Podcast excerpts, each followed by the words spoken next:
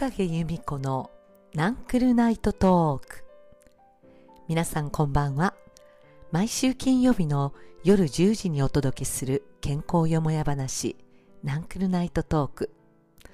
お届けするのは動くパワースポットことおかげ由美子です。私は大阪を中心に運動指導および健康づくりに関する健康教育に関わっています。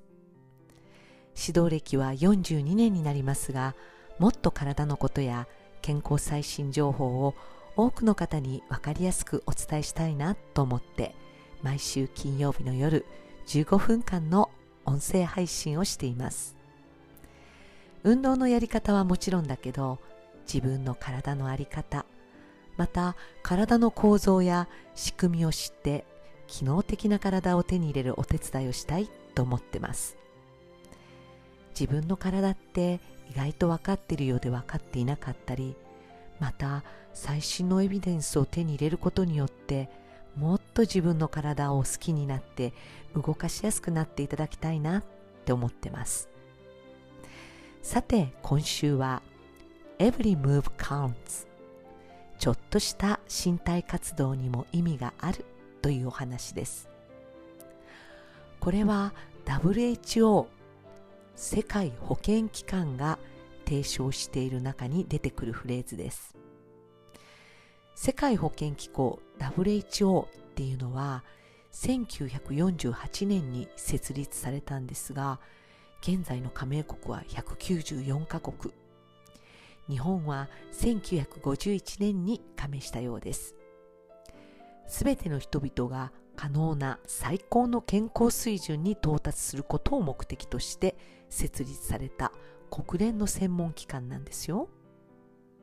その WHO が2020年の11月25日に新たなガイドライン体の活動身体活動および在行度に関するガイドラインを発表しました今日はそのガイドラインの中から皆さんに少しいろんなことをご紹介しようかなと思ってます。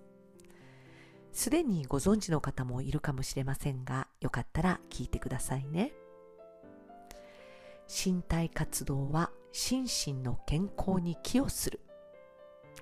これは運動する人体を動かす人はその通りっていうかもしれませんが定期的な身体活動は世界の死亡者数の4分の3近くを占める心臓病や2型糖尿病がんといったような三大疾患の予防や管理に貢献するっていうことなんです。また体を動かすことによってメンタル疾患うつや不安症状こういったものも軽減し自分のマインドを考える力や学ぶ力そして自分は幸せだなって思える自己肯定感これを高めるようです。2つ目少しの身体活動でも何もしないよりはいい。身体活動が多い方がよりいい。って言われています。健康と幸福のためには少なくとも成人で大人の人は中強度の有酸素運動。またはそれと同等の高強度の有酸素運動。これが推奨されますよってことなんです。中強度ってどれぐらいでしょうかね？そうですね。歩いていて人とお話をなんとか会話できるレベル。それが3分ぐらいできるようなレベルが中強度です。なのでちょっと速いピッチで歩いていると想定してみてください。それぐらいの運動を1週間に150分から300分って感じです。そうですね。150分っていうと結構な時間2時間半ぐらいですか？300分っていうと5時間ですか？ということは1日1時間歩いたとして5日間ですよ。まあ、ほぼ毎日中強度の運動をしてくださいね。っていうことです。またすべての身体活動には意味がある。とも言っています。仕事やスポーツそしてレジャーそして皆さんが日々日常生活の中で歩いたり自転車に乗ったり、まあ、そんな様々な日常活動そしてお家の中で行っている家事や、まあ、お掃除やお洗濯って言ったのかな。そういったものも身体活動ですからこういったことを積極的にやるってことが大事って言われています。運動することはもちろんだけれども日常生活の活動レベルを上げましょうってことなんですね。そして筋力強化筋トレって考えたらいいかな。すべての人の健康に役立つというふうに提言されてます。特に65歳以上のシニアは転倒予防と健康増進のためには筋力強化だけではなくバランス運動と協調性のトレーニングこれを取り入れた方がいいですよっていうふうに言われています。私が主催している NPO 法人生き生きのびのび健康づくり協会ではこのバランスと協調性のプログラムもいっぱいあります。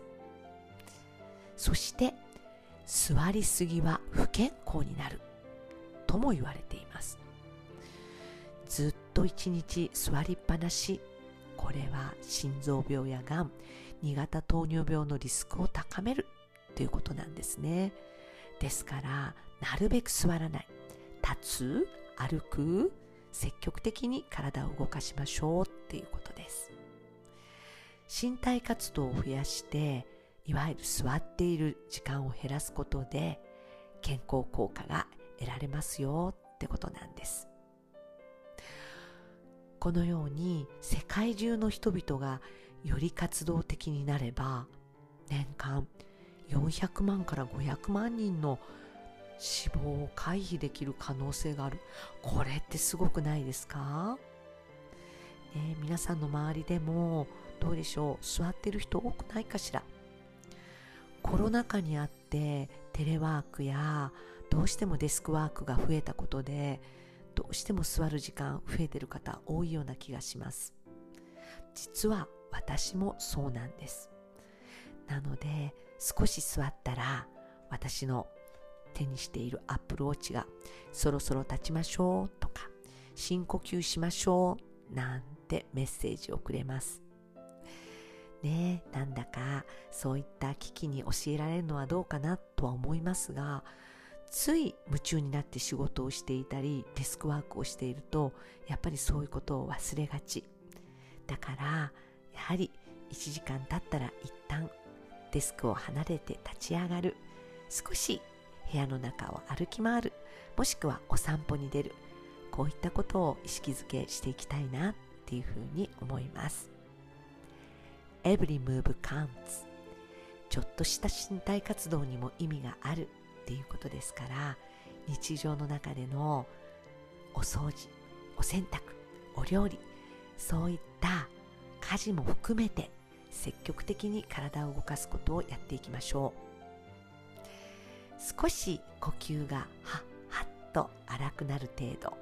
そしてもう一つは筋肉に刺激が入るようなそんな運動を組み合わせてやりましょうね。ってことなんですね。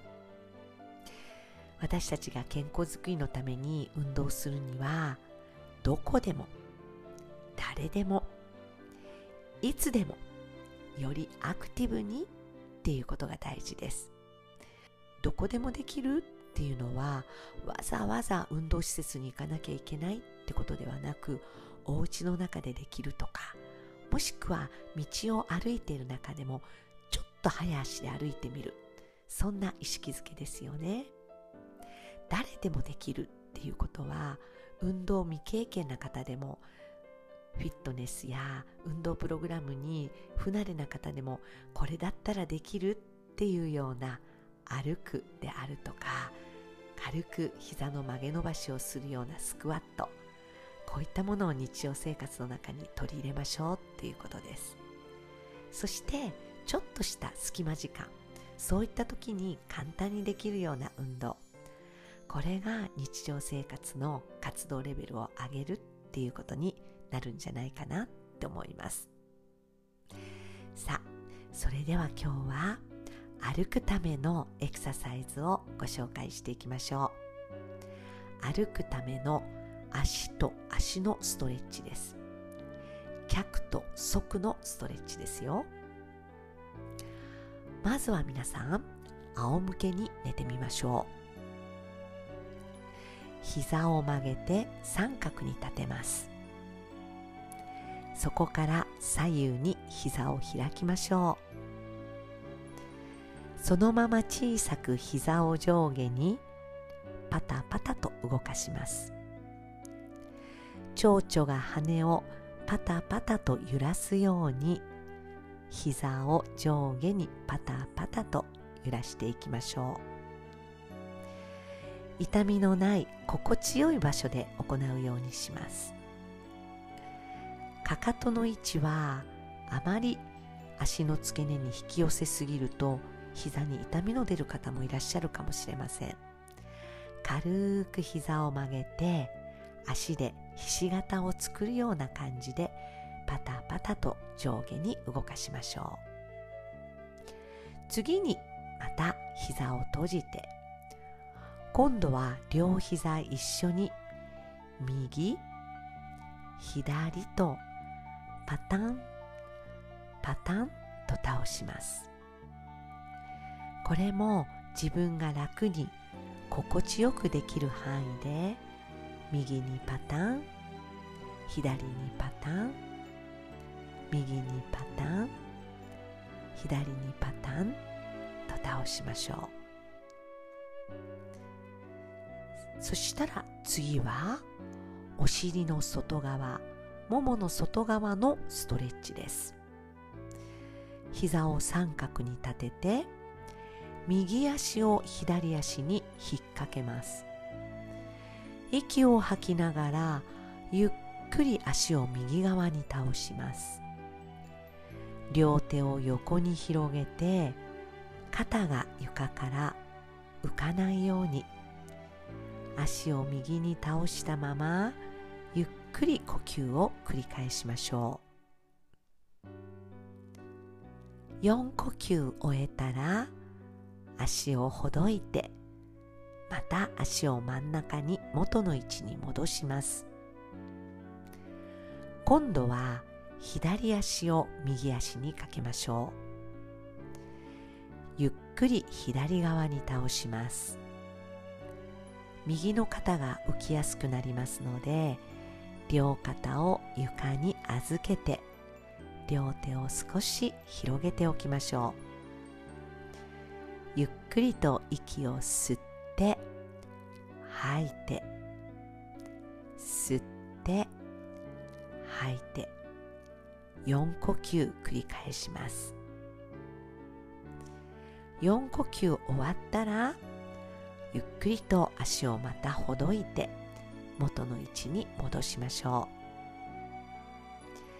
う。では膝を立てた状態から右足だけ両手で抱えて胸の方に引き寄せます。そこからゆっくり右足を天井の方に伸ばしていきましょう。両手で右足のもも裏を軽く持って膝を伸ばしますがちょっと辛いなっていう方は膝を少し緩めて心地よくももの裏側が伸びる程度で息を吐いていきましょう。これも4呼吸繰り返しますよ。吸って吐いて吸って吐いて。それでは右の足膝を曲げて三角に立てましょう。今度は左足を胸に引き寄せてゆっくりと膝を伸ばしていきます。お尻がペタッと床についたまま息を吐きながら左足を少し引き寄せます。息を吸って吐いて4呼吸行いましょう。両手はももに添えてますが首や肩に力が入らないように顎を軽く引いて肩の力を抜きましょう。息を吸って吐いて。